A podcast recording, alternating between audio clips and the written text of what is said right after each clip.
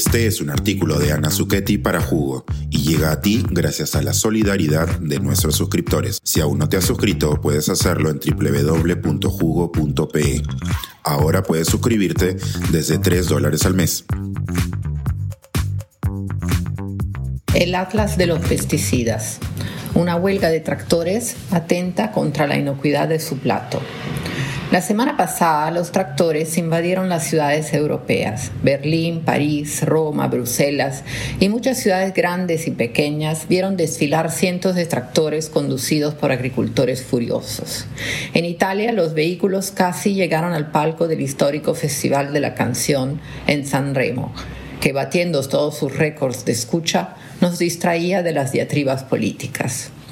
Los agricultores europeos protestaban por la precariedad de un sistema agrario cada vez menos rentable, con combustibles encarecidos, insumos escasos afectados por la inflación y competencia desleal de países no reglamentados, y en especial por las reglas ambientales previstas por el Pacto Verde Europeo, el paquete de iniciativas para la transición ecológica que tiene como objetivo alcanzar la neutralidad climática de Europa al 2050. En esta oportunidad, la protesta la desató el nuevo Reglamento de Uso Sostenible de Pesticidas, SUR, una norma que busca reducir a la mitad el uso de pesticidas químicos para el 2030, uno de los objetivos de la Estrategia Europea de la Granja a la Mesa, que apuesta por una producción más limpia, sana y sostenible de alimentos. En plena revuelta agraria y a portas de las elecciones de junio, la Comisión Europea dio marcha atrás y anunció el retiro de la propuesta legislativa. Fue, según algunos analistas, la primera derrota del Pacto Verde Europeo. Más que un fracaso político, fue, sin embargo, una derrota para la salud humana y ambiental de todo el planeta. Desde hace décadas conocemos los descalabros que causan los pesticidas sobre la salud humana y de los ecosistemas.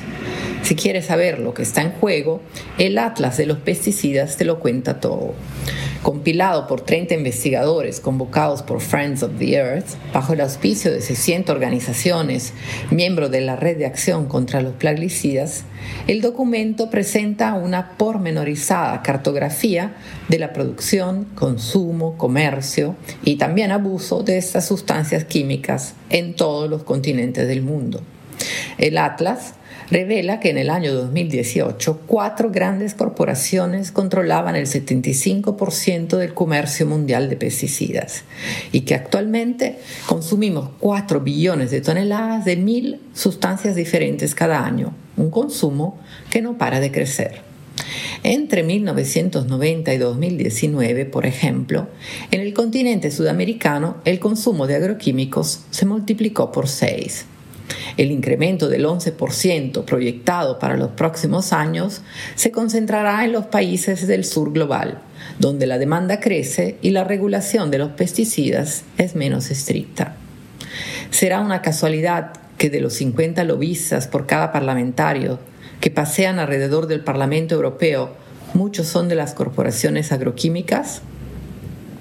En todo el mundo aplicamos pesticidas peligrosos como el glifosato, el paraquat y la tracina de manera muy ineficiente. Solo el 1% de esto se dirige a las plantas objetivo y se utiliza de manera efectiva para controlar las plagas. El restante 99% se dispersa en el ambiente y afecta a otros seres vivos. Los ingredientes activos de los pesticidas, por cierto, se encuentran después de muchos años y muy lejos de donde se aplicaron. Penetran el suelo, se diluyen en el agua, percolan en las aguas subterráneas, se pegan a las partículas de polvo y el viento los desplaza a otros lugares.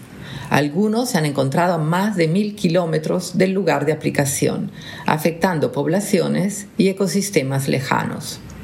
La reducción de poblaciones de aves, mariposas, abejas y otros polinizadores se ha documentado ya en muchos estudios. Sus impactos adversos sobre la salud humana tampoco conocen fronteras. Se estima que unas 11.000 personas mueren cada año y 385 millones de personas se enferman anualmente de intoxicación aguda por pesticidas, más de un millón cada día. En América Latina, los pequeños agricultores y los trabajadores agrícolas son el anillo más débil de la cadena de consumo de pesticidas. Los subregistros señalan que 12.3 millones de ellos se intoxican anualmente dado que no están informados de los peligros, aplican dosis inadecuadas, no usan ropa de protección y usan pesticidas altamente peligrosos. Un estudio reciente del Instituto Francés de Investigaciones buscó pesticida en muestra de pelo en agricultores de diversos países y encontró las concentraciones más altas en los productores peruanos de los Andes centrales, con una media de 12 plaguicidas por individuo. En Francia se encontraron tres. El primer monitoreo ciudadano de agroquímicos en frutas y verduras, realizado en Lima en 2022, encontró 10 pesticidas en el ají amarillo y residuos de pesticidas por encima del límite máximo permitido por la norma sanitaria nacional en el 60% de las muestras de fruta y hortalizas en supermercados. Quizás es hora de aplicar el concepto de responsabilidad extendida al productor que ya se utiliza para algunas cadenas de valor como la de los equipos electrónicos o los fármacos? Al lado de una cartografía apocalíptica, el Atlas también ofrece una visión más esperanzadora y nos confirma que es posible alcanzar una agricultura sostenible y segura reduciendo el consumo o eliminando los pesticidas. Muchas regiones del mundo ya lo están haciendo. Dinamarca, por ejemplo, ha implementado un impuesto a los pesticidas que ha reducido en 40% el consumo de agroquímicos en pocos años. Diversas ciudades y regiones de la Unión Europea, en Alemania, Italia, Bélgica, Países Bajos y Luxemburgo, han establecido zonas libres de pesticidas. México eliminará progresivamente el uso del glifosato hasta el 2024, este año. En el 2016, el gobierno de la India declaró oficialmente el estado de Sikkim como estado completamente orgánico, un reconocimiento que no solo impulsó un aumento en la comercialización de productos orgánicos, sino también permitió el despegue de un turismo interesado en la sostenibilidad y la agricultura orgánica.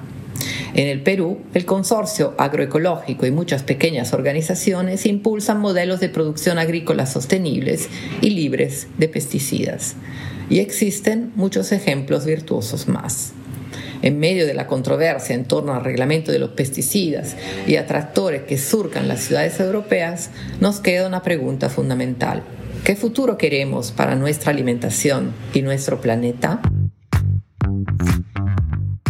Suscríbete a Jugo y espía en vivo cómo se tramó este artículo. Nuestros suscriptores pueden entrar por Zoom a nuestras nutritivas y divertidas reuniones editoriales. Suscríbete en www.jugo.pe.